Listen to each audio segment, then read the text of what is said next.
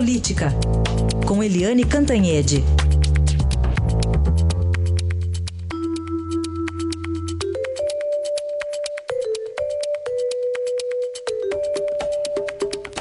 Primeiro assunto de hoje, a prisão do ex-presidente da Petrobras e do Banco do Brasil, Aldemir Bendini. Tem gente com medo de delação, Eliane? Bom dia.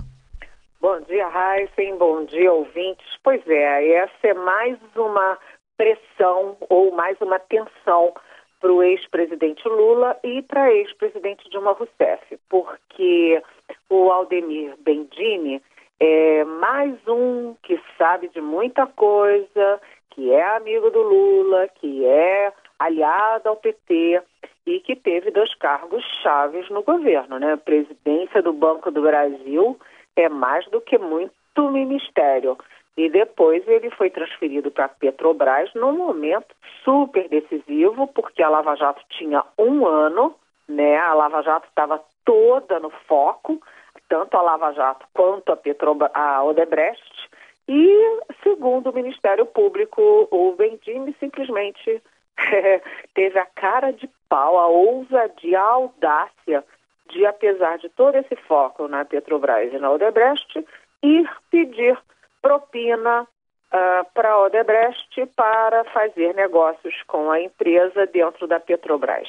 Quer dizer, é, é de uma audácia incrível. Agora, o que eu achei interessante é que a coluna do Estadão diz que a expectativa é de que, se ele fizer a delação, que é muito provável, ele vai uh, acusar o Guido Mantega, ex-ministro da Fazenda. Aí a gente sempre pensa, é, o, o, a JBS, é, né, o Wesley e o Joesley Batista, por exemplo, é, todo mundo está tirando Lula, tirando a Dilma, tirando o Antônio Palocci, que era muito mais importante no esquema do que o Guido Mantega, e todo mundo jogando o Guido Mantega na fogueira.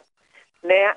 Quem conhece Brasília, quem conheceu os governos Lula e Dilma, sabe que o Palocci era muito mais poderoso e tinha muito mais conexões no mundo financeiro e no mundo empresarial do que o Mantega.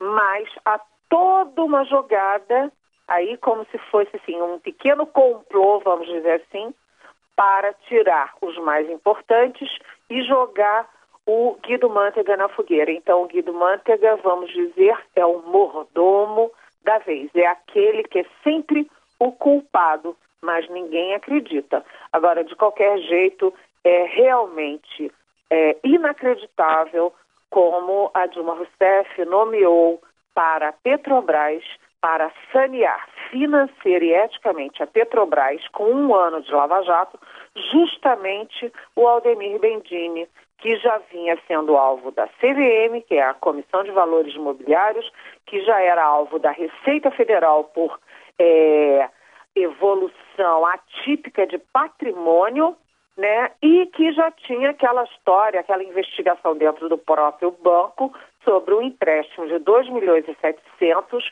para uma grande amiga, que era Val Marchiori, uma socialite. Né? Então a gente fica pensando, por que, que eles não foram nomear justamente o Bendini para Petrobras?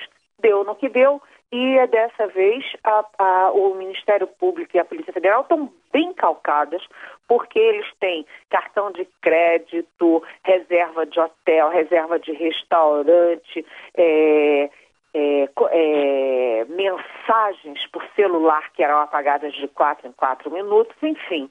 A situação do Bendini é bastante difícil e ele é mais uma ameaça para Lula e Dilma, porque ele pode fazer delação premiada. E presidente de banco guardar dinheiro no colchão e declarar propina em imposto de renda, né? Aí é, é piada de brasileiro lá em Portugal. É uma, de uma audácia é. espetacular. Pois é.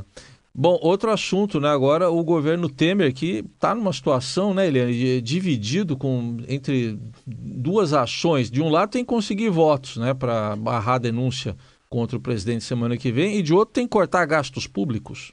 Pois é, são duas tarefas inglórias, né? Vamos combinar que é inglório.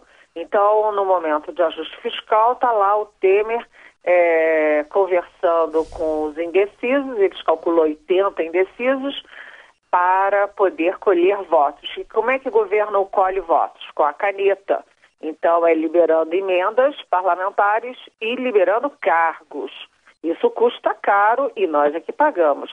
E na outra ponta, a tesoura do governo funciona com uma rapidez alucinante para tentar equilibrar as contas públicas, né? Que vai demorar muitos anos, mas se não começar já, vai cada vez piorando.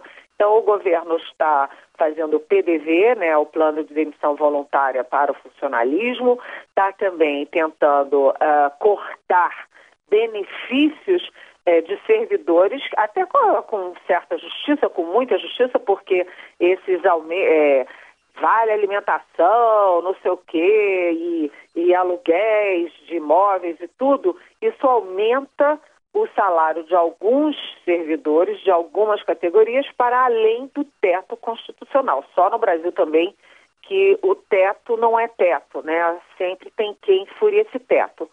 E o governo agora também anuncia cortar o PAC, que é também um programa importantíssimo, né? Que vem desde lá, a Dilma investia muito nisso, e porque não tem dinheiro, tem que cortar e qualquer corte nesse momento, com todo mundo já no osso, é um corte que dói. Então, o governo, de um lado, é, continua, vamos dizer, aspas, comprando votos no Congresso. E do outro lado, cortando gastos é, de vários setores. E vem mais corte aí. Agora, a decisão da semana é, que vem está ainda incerta e não sabida. É certo que o presidente Michel Temer tem votos suficientes para não é, ser, para não haver a autorização da Câmara para que o Supremo é, toque adiante a denúncia da PGR. Isso é certo, o governo tem votos. O problema é como abrir a votação, porque abrir a votação exige 342 votos. A oposição ameaça não dar quórum, portanto, o Temer não teria a votação e ficaria aí, aspas, sangrando uhum. uh, sem nenhuma definição. E o governo também, às vezes, ameaça não dar, não dar quórum para deixar a oposição, para não dar é, palanque para a oposição. Então, não se sabe se vai ter sessão, se vai ter votação na semana que vem, como está marcado o fim de semana vai ser quente. A semana é. política não termina hoje, Raíssen. Então vamos aguardar pelo agosto que vem na semana que vem. E até segunda, Eliane. Bom fim de semana. Bom fim de semana.